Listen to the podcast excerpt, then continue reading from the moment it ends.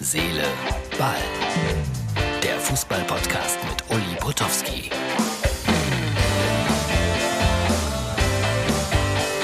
Herz, Seele, Ball, das ist die Ausgabe für Mittwoch. Fazit. Ein Deutscher schießt ein Tor und wir verlieren 0 zu 1 gegen Frankreich. Schon fast tragisch, dass es Mats Hummels war, dem ich überhaupt keinen Vorwurf machen will. Ausgerechnet der, der ja im Grunde genommen ja nicht dabei sein sollte.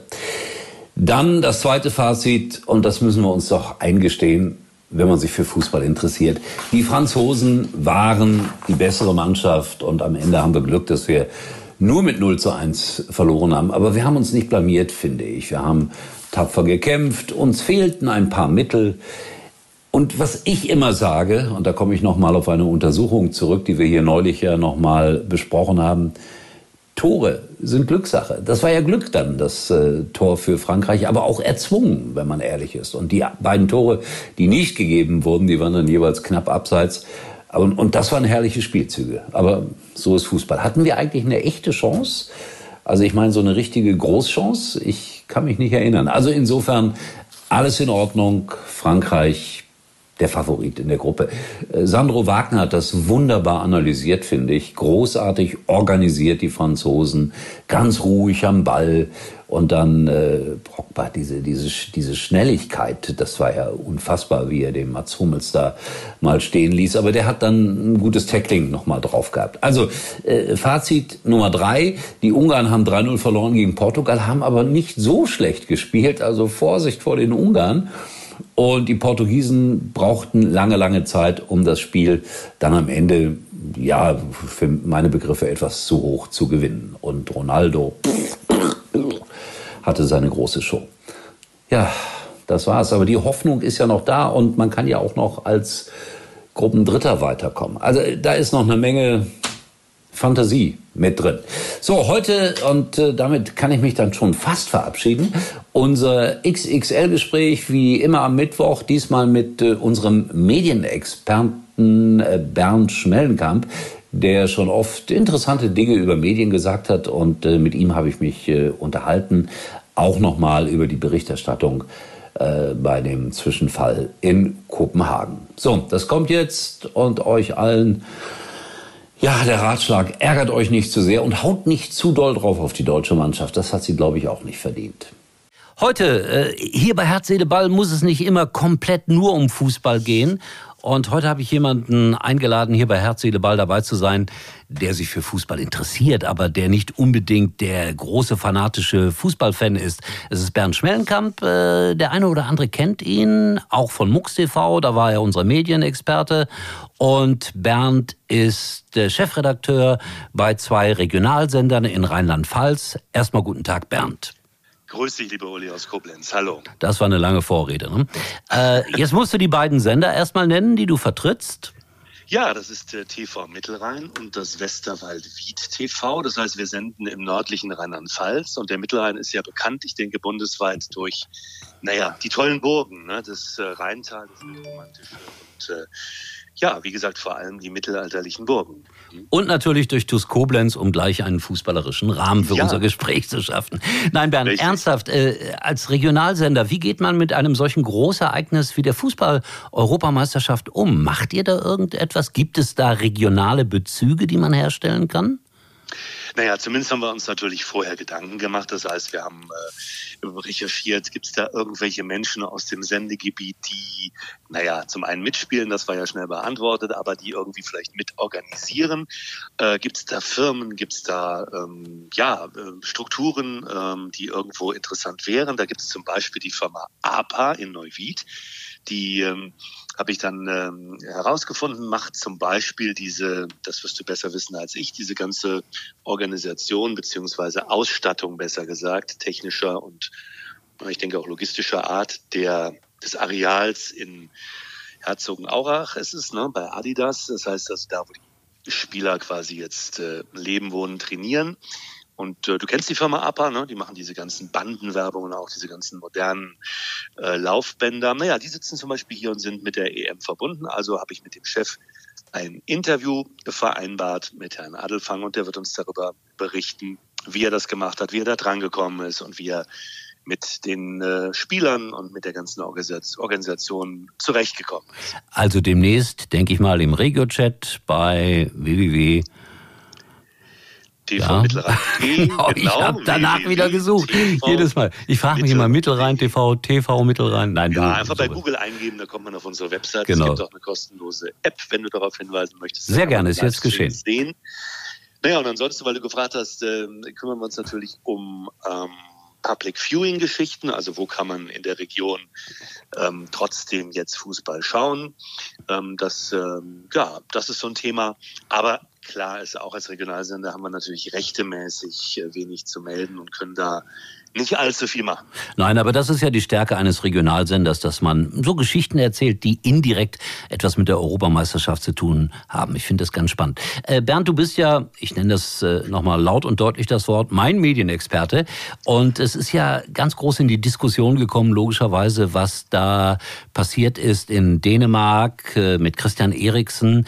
Hast du das ein bisschen verfolgt? Weil es gab Kritik dann natürlich an den äh, berichtenden Sendern.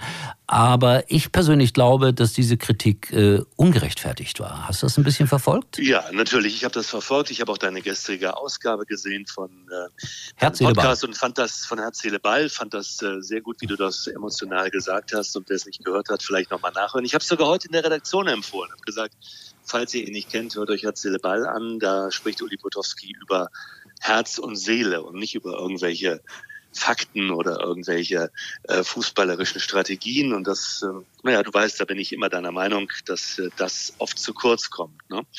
Und um auf die Übertragung zu kommen, ich habe es natürlich gesehen und fand es alles in allem sehr gut, wie das ZDF das gemacht hat. Das heißt, dein Kollege Bellaretti hat mehr geschwiegen als geredet. Das ist auch mal wichtig, ne? an den richtigen Stellen als Moderator, als Journalist, als Reporter zu schweigen, zu wissen, wann ist es besser, nichts zu sagen, wann ist es besser, sich zurückzuhalten, wann ist es besser, einfach mal, naja, eine Pause zu machen und äh, Dinge auch zu verdauen oder sich in den Zuschauer, in den Zuhörer reinzuversetzen, halte ich auch für eine wichtige Reportereigenschaft, oder? Zu Absolut. Sagen, Ne? Was mag jetzt der Zuschauer, der Zuhörer denken? Wie geschockt ist der? Ist der genauso geschockt wie ich? Also sage ich mal gar nichts. Wie gesagt, das finde ich, hat Bela gut gemacht. Jetzt kann man darüber diskutieren, war man hier ein paar Sekunden zu lange auf ja, aber da, der Einstellung. Entschuldigung, jeder? da muss ich natürlich ja. gleich unterbrechen. Da ja. kann ja der ausstrahlende Sender gar nichts dafür, weil das macht die UEFA. Also du ja. hast überhaupt keine Möglichkeit, das für dich selber sozusagen zu entscheiden. Das Einzige, was man hätte machen können, sich noch früher aus der Übertragung äh, zu verabschieden. Das wäre die einzige Möglichkeit gewesen. Also das ist sehr, sehr schwierig. Ich fand auch, dass die eine oder andere Einstellung mir definitiv viel zu intim war, vielleicht auch noch ein paar Minuten zu lang im Stadion geblieben, das ZDF. Aber dann hat man es wieder, wie ich fand, großartig gemacht, als man mit den Experten da saß und äh, der Herr Breyer gesagt hat, also ich weiß jetzt nicht, was ich euch fragen soll und ihr wüsstet auch nicht, was ihr antworten solltet. Ich fand das sehr genau. einfühlsam. Ne? Ich äh, sehe das genau wie du. Ich habe mich natürlich reinversetzt, was würde ich tun, wenn ich Thomas Bellut wäre, der Intendant, dann hätte ich wahrscheinlich spätestens nach diesem Ereignis, wenn es nicht vorher schon organisiert war, irgendeine rote Telefonleitung gelegt, weil wer soll das im ZDF entscheiden? Entscheidet das der Sportchef? Entscheidet das der Programmdirektor? Das ZDF hat ja ziemlich hierarchische äh, Strukturen, anders wie die ARD. Das heißt, letzten Endes muss es der Intendant entscheiden. Und wenn man mich dann gefragt hätte, hätte ich zum Beispiel wahrscheinlich, aber man muss auch da vorsichtig sein, wie die Verträge sind und welche Millionenstrafen gedroht hätten. Ich hätte wahrscheinlich entschieden, erstens keine Folge des Bergdoktors zu senden, weil ne, Doktor und Berg und äh, ich glaube, da gab es dann auch noch einen Todesfall. Ja, das war unglücklich. Gab es auch noch. Das hätte ich sicherlich entschieden gesagt, das machen wir nicht. Und ich hätte, wenn es wie gesagt nicht mit Millionenstrafen verbunden wäre, auch diese Werbung nicht gesendet, weil sozusagen rauszugehen und dann alles beim Ablauf zu belassen. Ja, dann kamen die lustigen und, Einzelmännchen und haben Fußball ja. gespielt. Das passte ne? nicht. Deswegen sage ich aber äh, reinversetzt in die Kollegen, das weißt du genau wie ich, in der Regie oder in der Redaktion, da kann ja keiner entscheiden, wir senden jetzt statt dem Bergdoktor dieses oder wir lassen jetzt den Werbeblock weg. Mhm. Insofern schwierig. Ja, ich will da noch äh, etwas hinzufügen aus meinem beruflichen Leben. Der 11. September, eine der tragischsten äh, Ereignisse, die man überhaupt je in dieser Form im Fernsehen gesehen hat. Live sozusagen war man dabei. Und bei RTL galt es an diesem Abend um 22.15 Uhr die Champions League zu übertragen. Und äh, natürlich war ich der festen Überzeugung, das sagen wir jetzt einfach ab, das, das, das kann ja nicht sein. Oder die UEFA sagt, nein, es wird kein Fußball gespielt. Aber so ist manchmal die UEFA.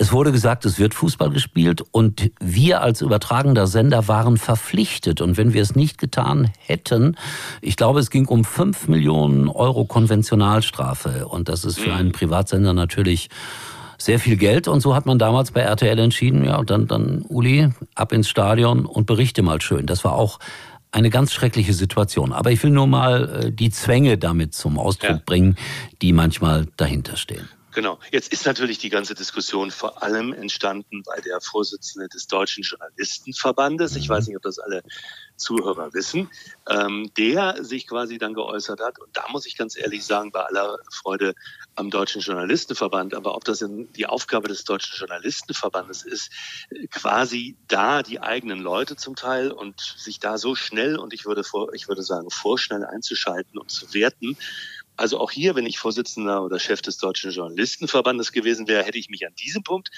ganz sicher nicht zu Wort gemeldet in dieser Form. Er hat genügend andere Felder, wo er sich sicherlich für die Journalisten einsetzen kann. Ob das so der richtige Tonfall ja, ich, war? Ich, ich bin mal böse, ich bin mal böse jetzt. Der Mann hat nie was mit dem Fernsehen zu tun gehabt. Der hatte ja. schlichtweg kein Wissen. Ich sage nicht ja. Ahnung, weil Ahnung hat jeder, aber er hatte kein Wissen, was da alles passiert, warum, wieso weshalb. Und Oskar Beck, einer der für mich angesehensten Sportjournalisten seit 50 Jahren, der hat dann quasi einen offenen Brief geschrieben und gesagt, äh, ich gehöre zwar eurem Verband an, aber hier würde ich heftigst widersprechen wollen. Das hat mir auch gut genau. gefallen und so kommt genau. man dann in die öffentliche Diskussion und deshalb haben wir ja auch jetzt nochmal darüber gesprochen. Bernd, ich will dich gar nicht sehr viel länger aufhalten heute, weil ich weiß, du hast immer einen stressigen Arbeitstag, weil um 18 Uhr beginnt eure Sendestrecke. Also danke ich für das Gespräch und wir hören uns wie immer irgendwann, irgendwo, irgendwie wieder und sei es im Stadion Oberwert. Absolut, das vor allem. Ne? Das waren legendäre Zeiten. Zweite Bundesliga, Uli Potowski für Sky mit wie viele Übertragungswagen? Ich glaube fünf. Oder? Naja, also jetzt, jetzt nicht. Halt du darfst das jetzt nicht falsch wiedergeben. Die waren nicht, nicht die waren nicht alle für Sky da, weil damals war es so, einer glaube ich, ich weiß nicht, ARD, ZDF, einer Telekom und der dritte Sky, unfassbar, was da für ein Geld rausgeschmissen wurde. Diese Zeiten sind aber in der Form auch vorbei. So, das haben wir dann auch noch. Visagisten für die äh, beteiligten Personen. Ne? Gibt es auch nicht mehr. Also da treten wir alle, Gott sei Dank, muss ich sagen, ungeschminkt auf und unter Masken macht das eh keinen Sinn. Bernd, danke dir. Ja? Ich danke dir. Bis Tschüss. bald. Auf bald. So, das war das äh, aufgezeichnete Telefonat mit äh, Bernd Schwellenkamp. Wir sehen uns wieder erstaunlicherweise, erstaunlicherweise morgen übrigens mal Nummer 1 in der Hitparade.